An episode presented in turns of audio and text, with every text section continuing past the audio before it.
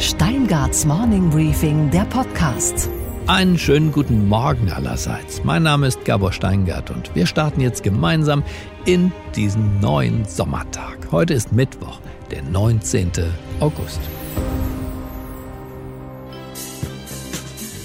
Das unschlagbare Verkaufsargument für den VW Käfer lautete ja, dass dieser Wagen läuft und läuft und läuft und läuft und läuft und läuft und läuft. Und dann lief es Anfang der 70er Jahre plötzlich doch nicht mehr so. Der Käfer war zweckmäßig, aber ein Spaßmobil war er nun wirklich nicht. Urlaubsreisen mit mehr als zwei Personen, der Albtraum. Innovation, Fehlanzeige und der Konzern erschlingerte plötzlich. Die Marktführerschaft ging verloren an Opel. Dazu kam dann noch die Ölkrise. Der heutige Vorstandschef Herbert Dies guckte auf einer internationalen Automesse, ich glaube es war im vergangenen Jahr, nochmal kritisch auf diese für den Konzern so schwierige Zeit. It was time for a radical, functional and economic car. At the same time, customers still would expect more driving comfort, more space, more performance. The Golf was our answer.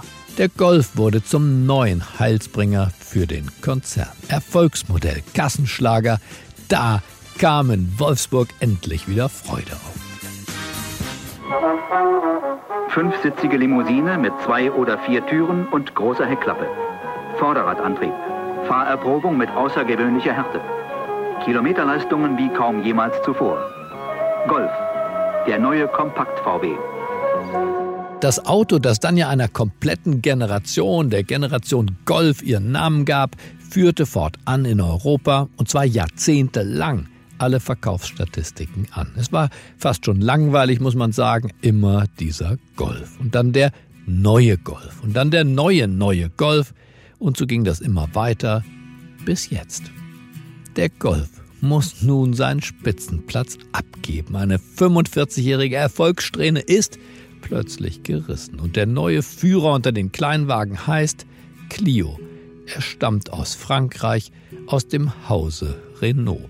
Manche sagen, der Vergleich Clio gegen Golf ist nur wirklich unfair. Der Clio sei doch gar kein Auto. Aber die Wahrheit ist, die Welt hat auf den Clio gar nicht gewartet, aber der neue Golf 8 treibt die Käufer geradezu außer Landes. Clio kaufen ist ein Akt der Notwehr geworden. Warum? Weil VW nicht in der Lage ist, ein Fahrzeug ohne Softwareprobleme auszuliefern.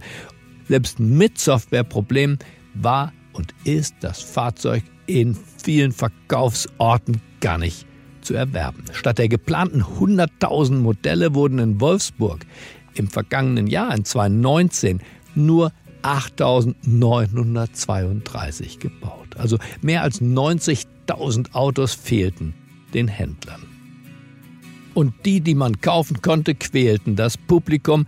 Immer wieder gab es neue Rückrufaktionen. Manche VW-Kunden haben das Werkstattpersonal häufiger gesehen als ihre Familie. Der VW-Betriebsrat wusste natürlich sofort, wer schuld war. Die da oben. Übereifrige Vorstände wollen zu viel Technik in das Auto stopfen und sind damit gescheitert, hieß es aus dem Munde von Bernd Osterloh, dem Ersatzsheriff von Wolfsburg. Der Werbeslogan zum Golf 1974, vielleicht erinnern Sie sich noch, der hieß Auto, Motor und Spaß. Heute müsste es heißen Auto, Motor und Verzweiflung. Aber vielleicht kommt ja das nächste Nummer 1 Auto im Jahr 2021 dann doch wieder aus Deutschland. In Brandenburg wird kräftig gebaut und gebuddelt. Die neue Tesla-Fabrik müsste doch bald fertig sein. Unsere weiteren Themen heute. Mit dem Chefredakteur der Neuen Zürcher Zeitung, Erich Guja, spreche ich gleich über die Tugendwächter in den Medien und die Verhärtungen an der Meinungsfront. Von daher ist es von der verbalen Propaganda zu gewaltsamen Akten gegen Andersdenkende eben nur ein sehr, sehr kurzer Weg. Aus New York berichtet unsere Börsenreporterin Sophie Schimanski über einen fast hundertprozentigen Zuwachs bei Walmart. Wir fragen uns, wo die Landwirtschaftsministerin Julia Klöckner eigentlich steckt und wir hören, wie Amerika um einen sehr besonderen Feiertag mit sich selber ringt. Es gibt eine große Koalition, die von Obama bis Coca-Cola reicht. In Deutschland darf man fast alles sagen, zumindest offiziell. Aber der Preis für den Gebrauch der Meinungsfreiheit, der steigt. Denn der Andersdenkende wird für seine Andersartigkeit nicht gelobt, sondern verspottet, beleidigt und in jüngster Zeit gerne auch ausgeladen. Und wenn er Pech wird er dann auch noch tätlich angegriffen. Meinungsfreiheit ist ein Recht, aber ein Spaß ist sie derzeit nicht. Die Kabarettistin Lisa Eckert weiß, was hier gemeint ist. Die Österreicherin wurde erst kürzlich von einem Veranstalter ausgeladen, denn es gab Proteste. Proteste gegen den Auftritt der Künstlerin, weil Lisa Eckert zwar komisch ist, aber in ihrem Komischsein antisemitische Klischees bedient. Weinstein, Polanski, Ellen, geborener Ellen Königsberg. Finden Sie dieses MeToo nicht auch antisemitisch? Es ist ja wohl nur gut und recht, wenn wir den Juden jetzt gestatten, ein paar Frauen auszugreifen. Mit Geld ist ja nichts gut zu machen. Ich meine, den Juden Reparationen zu zahlen. Das ist wie Didi Mateschitz ein Red Bull auszugeben. Auch die ZDF-Journalistin Dunja Jali hat, diesmal politisch nur andersherum, die Grenzen der Meinungsfreiheit erfahren. Erfahren müssen. Denn sie musste den Dreh auf einer Demo von Corona-Skeptikern abbrechen, weil man ihr verbal und ihrem Team auch sonst zu nahe rückte. So, und wir brechen jetzt ab, weil. Das wäre eskaliert. So, das sagt jetzt der Sicherheitsmann. Wir sind ja nicht ohne Security hier. Abbruch des Drehs, zu gefährlich. Alter Schwede, das ist Deutschland 2020. Der Chefredakteur der Neuen Zürcher Zeitung, Erik Guja, hat sich mit diesen Ereignissen beschäftigt. In seiner Zeitung verfasst er auf Seite 1 einen großflächig angelegten, einen flammenden Artikel gegen die neuen Tugendwächter. Darin warnt er vor einer Gesinnungspolizei, die von links und von rechts ausrückt und auch der Mitte der Gesellschaft mächtig einheizt. Das interessiert mich und Sie vielleicht doch auch. Hören wir doch mal, was dieser Erik Guja, der für die NZZ als Korrespondent schon in der DDR, in Israel und in Moskau unterwegs war, was der uns zu sagen hat. Einen schönen guten Morgen in die Schweiz. Hallo Erik Guja. Guten Tag, Herr Steingart. Ein Teil unserer publizistischen Mitstreiter wehrt sich ja gegen die Meinung anderer mit Ehrabschneidung und übler Nachrede. Sie skizzieren das. Herr Guja, warum ist das so? Was ist der Kern vom Kern des Motivs? Ich glaube, in den Nullerjahren und bis auch weit nach dem Jahr 2010 war die öffentliche Meinung in Deutschland relativ homogen. Sie fanden auch im Bundestag ganz wenige Positionen, die deutlich abwichen, allenfalls bei der Linkspartei. Aber sie ähm, fanden zum Beispiel niemanden, der noch für die Atomkraft gewesen wäre. Und da lassen sich auch noch andere Beispiele finden. Unterdessen ist das alles viel, viel komplizierter geworden. In Deutschland gibt es die AfD, dann haben wir alle den unbeschreiblichen Herrn Trump. Plötzlich ist man mit Meinungen konfrontiert, die so gar nicht den eigenen entsprechen, die man als moralisch problematisch abqualifiziert, die als nicht akzeptabel gelten. Und dann will man sich abgrenzen. Und das ist dieses Phänomen der Tugendwächter. Das heißt aber doch, ein Teil der Medien oder wir insgesamt als Berufsstand entfernen uns von den Bürgerinnen und Bürgern, die tatsächlich so reden wollen, wie ihnen der Schnabel gewachsen ist und nicht so reden wollen, wie es in einer, naja, Gebrauchsanweisung für die moderne, gendergerechte und auch ansonsten durchgestylte Sprache entspricht. Das glaube ich auch. Nur eben, das ist ein Phänomen, das ja schon lange beschrieben wurde mit dem Begriff der Schweigespirale. Diejenigen, die laut sind, bestimmen tendenziell den Diskurs. Und die anderen ziehen sich zurück, sind schnell einmal angewidert und sagen sich, da mache ich gar nicht mit. Mir ging es ja zum Beispiel sehr darum, das Prinzip der Meinungsfreiheit zu verteidigen und zwar für alle und zwar unabhängig davon, ob ich diese Meinung teile oder nicht. Und bei einigen der Leser ging das gründlich schief. Ich arbeitete da mit verschiedenen Beispielen, unter anderem mit der Kabarettistin Lisa Eckert, die als eher konservativ gilt, und mit der ZDF-Journalistin Dunja Hayali, die als eher links gilt. Die eine wurde ausgeladen, die andere wurde so lange bei einer Demo mit Sprechchören traktiert, bis sie dann mal entnervt ihr Equipment einpackte. Und viele sagten dann, ja, also Lisa Eckert ist ganz toll, aber Dunja Hayali ist ganz furchtbar oder umgekehrt. Also es gibt eine mindestens lautstarke Minderheit, die sich mit einzelnen Positionen total identifiziert und es keinen Raum mehr eben für den Zweifel, für die Skepsis, für das sich in Frage stellen lässt. Und ich denke, das ist die Aufgabe von uns allen, die das nicht so sehen, dass wir uns da grundsätzlich dagegen wehren. Und das heißt eben auch gerade die Meinungsfreiheit derer verteidigen, deren politische Positionen wir nicht teilen wenn wir auf die vielen Anschläge in Deutschland, auf Politiker schauen, Ermordungen, aber tatsächlich tätliche Angriffe, die stark zugenommen haben, sagt das Bundeskriminalamt und die Statistiken weisen das doch sehr deutlich aus. Und zwar auf allen politischen Seiten. Das reicht dann von Politikern der AfD bis zu Cem Özdemir von den Grünen. Ist das schon der kleine grausame Bruder dieses Sprachterrors?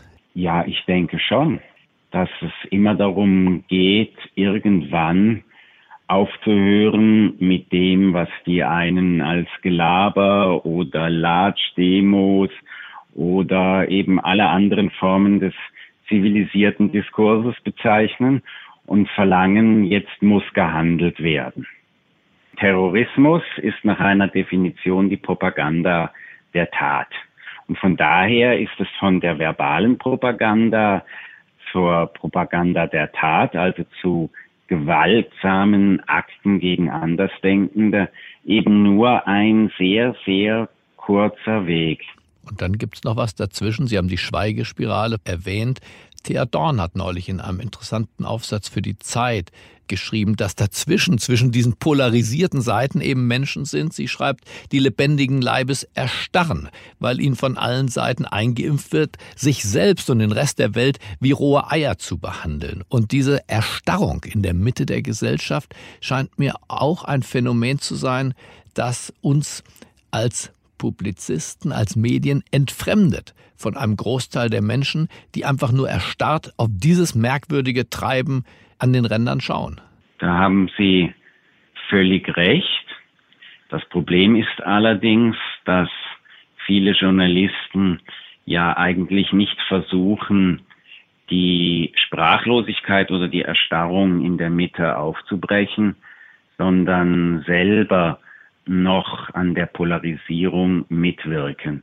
Aber ähm, ich glaube, dass, dass der Beruf des Journalisten ist im Moment eigentlich sehr stark, die Mitte zu verteidigen und eben nicht das Laute, sondern eher das Leisere zu verteidigen, beziehungsweise zu versuchen, möglichst vielen unterschiedlichen Positionen auch Raum zu geben, denn das gehört ja dazu.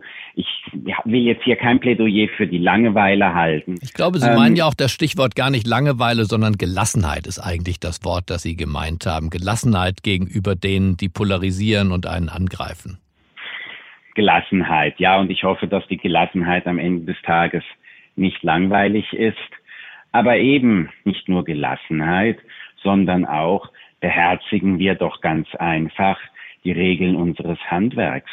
sind wir gute Handwerker in dem Sinne, dass wir nicht immer auf die maximale Provokation abzielen.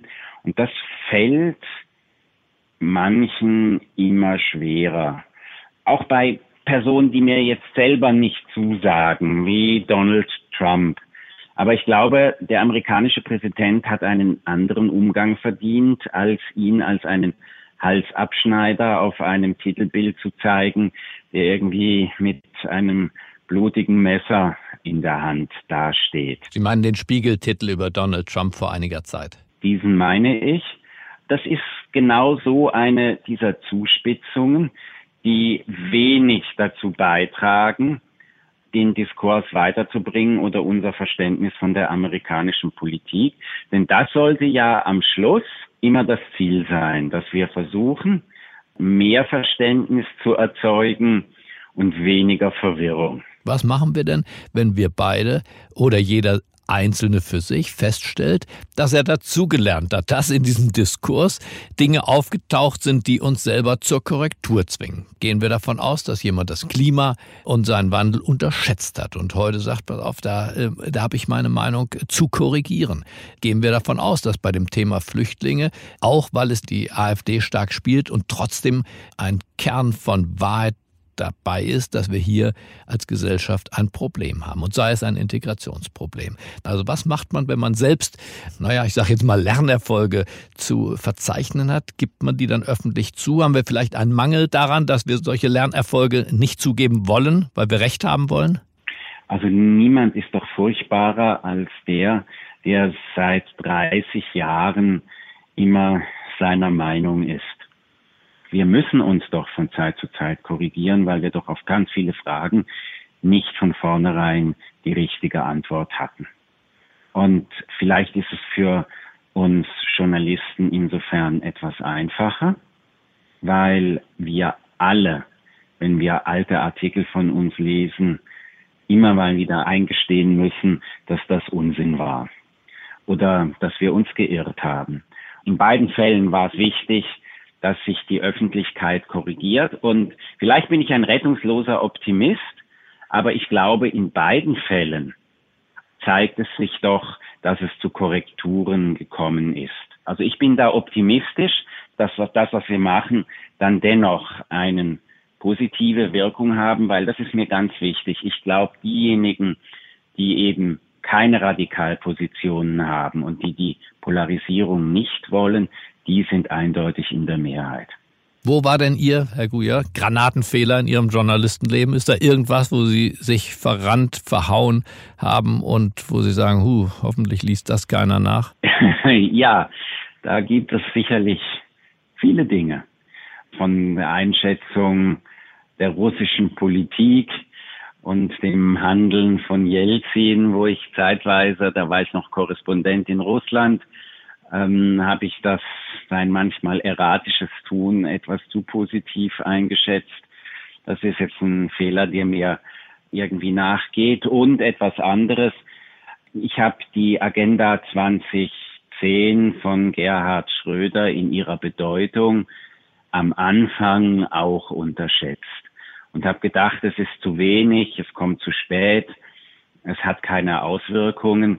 Und da musste ich dann sagen, doch, es hatte ganz erhebliche Auswirkungen. Und ich hätte da ähm, am Anfang ein bisschen weniger unwirsch sein sollen mit dem deutschen Kanzler. Also ein bisschen weniger Unwirsch, mehr Gelassenheit, Optimismus sind die Stichworte, mit denen wir aus diesem Gespräch rausgehen. Ich bedanke mich bei Erik Guja für diese kleine Debatte. Ich danke Ihnen. Alle reden über Weißrussland. Zu Recht. Die Menschenrechtslage in Minsk und anderswo dort ist katastrophal. Auch von der Bundesregierung wird erwartet, dass sie Haltung zeigt. Gleichgültigkeit tötet, das wissen wir. Mein The Pioneer-Kollege, der stellvertretende Chefredakteur unserer neuen Medienplattform, Gordon Repinski, hat sich gestern also aufgemacht. Und zwar alleine auf eigene Faust aufgemacht nach Minsk. Er will rauskriegen, wie es der Opposition dort geht und ob dort tatsächlich ein Umsturz in der Luft liegt. Gordon steckt im Moment in der Transitzelle auf dem Flughafen von Minsk. Die Sicherheitskräfte sind erkennbar wachsam. Telefonieren mit ihm war nicht möglich, aber Gordon hat uns eine Sprachnachricht zukommen lassen. Ja, Gabor, es begann alles bei der Passkontrolle am Dienstagnachmittag mit vielen Fragen von Männern in grünen Uniformen, die mich hier am Flughafen von Minsk aufgehalten haben. Und nach langem Warten führten sie mich dann wortlos in einen kargen Raum im Transitbereich des Flughafens. Ja, und da sitze ich jetzt gemeinsam mit mittlerweile, würde ich sagen, über zehn anderen Personen, darunter französische und US-Journalisten es gibt hier zwei kleine Betten, ansonsten karge Stühle. Unsere Pässe wurden einbehalten. Wenige Kilometer von hier entfernt marschieren die Menschen von Minsk durch die Straßen und kämpfen für Freiheit. Und was ich hier am Flughafen erlebe, ist im Grunde das verzweifelte Aufbegehren eines diktatorischen Regimes, diesen Kampf für Freiheit und Demokratie zu unterdrücken und jede freie Berichterstattung zu verhindern. Äh, gegen Mittag werde ich wahrscheinlich diesen traurigen Raum verlassen können und wieder nach Berlin fliegen. Aber in diesen Tagen ist wirklich vieles, vieles ungewiss hier in Belarus. Und was war heute Nacht an der Wall Street los? Die Börse kann zutiefst menschlich sein. Sie hasst böse Überraschungen und sie freut sich, wenn es tolle Überraschungen gibt. So eine tolle Überraschung gab es jetzt für die Anleger von Walmart. Darüber spreche ich mit unserer Börsenreporterin in New York, mit Sophie Schimanski. Einen wunderschönen guten Morgen, Sophie. Einen schönen guten Morgen, Gabor. Walmarts zweites Quartal, Sophie, lief offenbar ja hervorragend. 97 Prozent Zuwachs im Onlinehandel. Hat Walmart damit Corona einfach hinter sich gelassen? Nee, das wäre jetzt ein bisschen eilig, denn dazu müsste man wissen, dass die Amerikaner bald ihr Konjunkturpaket bekommen, vor allem natürlich die Stimulus-Checks und ihr extra Arbeitslosengeld von 300 Dollar die Woche.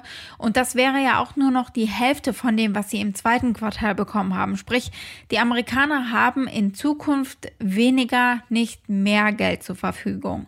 Und das Unternehmen selbst hat auch keinen Ausblick gegeben, weil es eben noch zu viel Unsicherheit gibt, vor allem auch inwiefern es diesen Stimulus für Konsumenten geben wird. Das hat CFO Brad Biggs im Earnings Call gestern so gesagt. The health crisis has created tailwinds, both tailwinds and headwinds to our business.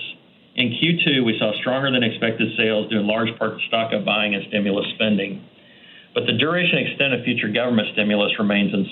Bei den Analysten herrscht übrigens äh, Optimismus. Das durchschnittliche Rating für die Aktie ist äh, ein Kaufrating. Und was, Gabor, geht eigentlich gar nicht? Dass Containern in Deutschland offiziell als Diebstahl betrachtet wird. Das hat das Bundesverfassungsgericht gestern nochmal bestätigt. Containern bedeutet, nachts an die Abfallcontainer der Supermärkte zu gehen und sich daraus Essen zu entnehmen. Essen, das eigentlich für die Müllhalde geplant war. Joghurt, Bananen, Gemüse, alles, was im Laden, weil es nicht mehr so toll aussieht, auch nicht mehr angeboten werden soll. Containern klingt für mich nach einer schlüssigen Alternative zur Lebensmittelverschwendung. Aber die Rechtslage ist, zumindest hier in Deutschland, sehr eindeutig. Die Satiriker vom Browser Ballett, so heißt diese Komikertruppe, haben darüber unlängst ein schönes Video gedreht, in dem sie ein Sondereinsatzkommando der Polizei auf einem Supermarktparkplatz anrücken lassen. Containern ist eine Straftat. Legen Sie den Kohlrabi zurück. So ein Quatsch, der liegt im Müll. Sie begehen eine Straftat. Denken Sie nach. Wir haben das Gelände umstellt. Für einen Scheiß Kohlrabi. Findet ihr es besser, Essen verrotten zu lassen, als es aus dem Müll zu retten? Und was, wenn ich ihn einfach esse? Tun Sie es nicht. Lassen Sie den Kohlrabi frei. Er gehört dem Supermarkt. Und wie geht die Geschichte aus? Naja, der Kohlrabi wandert wieder in den Müll und das wird auch in Zukunft in Deutschland die gängige Praxis bleiben. Der Gesetzgeber muss, wenn er das ändern will, an das Thema ran. Frau Klöckner, Sie sind gefordert. Gucken wir an der Stelle doch nur mal gemeinsam schnell über den Zaun zu unseren Nachbarn nach Frankreich. Wenn die nämlich nicht gerade den Clio bauen, dann machen sie ganz vernünftige Sachen. Dort ist es den Supermärkten unter Androhung hoher Strafen verboten, genießbare Lebensmittel einfach wegzuschmeißen. Stattdessen muss in Frankreich der Lebensmittelhandel an Bedürftige spenden. Das ist mal reale Realpolitik. Von Menschen für Menschen, Kohlrabi für alle. Okay, Gabor, und was hat dich heute Morgen wirklich überrascht? Dass die USA sich doch tatsächlich Gedanken darüber machen, wie man faire und für alle zugängliche Wahlen durchführt. Und der Hintergrund dieser Gedanken, naja, dort wird aus Tradition an einem ganz normalen Werktag gewählt, immer dienstags. Wir Deutschen können uns ja am Wahlsonntag in Ruhe dieser wichtigen Bürgerpflicht hingeben, schlafen, wählen, brunchen, aber die Durchschnittsamerikanerin und der Durchschnittsamerikaner müssen zwischen Dritt- und Viertjob noch schnell zum Wahllokal flitzen, um den dortigen Wahlautomaten zu reparieren. Viele schaffen das nicht und darum hat neulich schon Barack Obama gefordert, mach doch den Wahltag wie in Deutschland und anderswo zum freien Tag für alle. We should keep marching to make it even better. By making election day a national holiday so if you are somebody who's working in a factory or you're a single mom who's got to go to her job and doesn't get time off, you can still cast your ballot.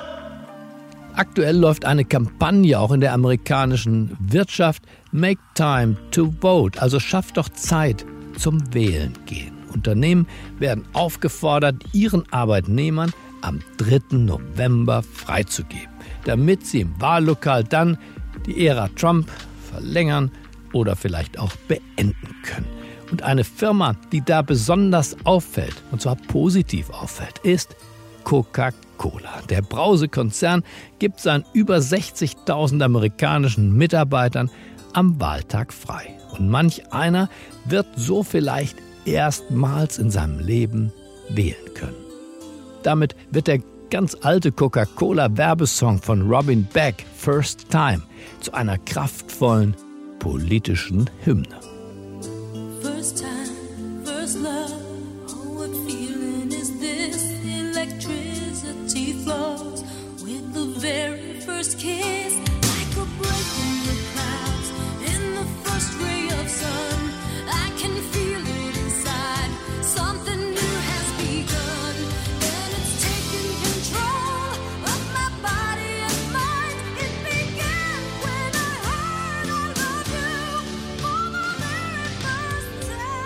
Ich wünsche Ihnen einen leidenschaftlichen Start in diesen neuen Tag. Bleiben Sie mir gewogen, es grüßt Sie auf das Herzlichste. Ihr Gabor Steingart.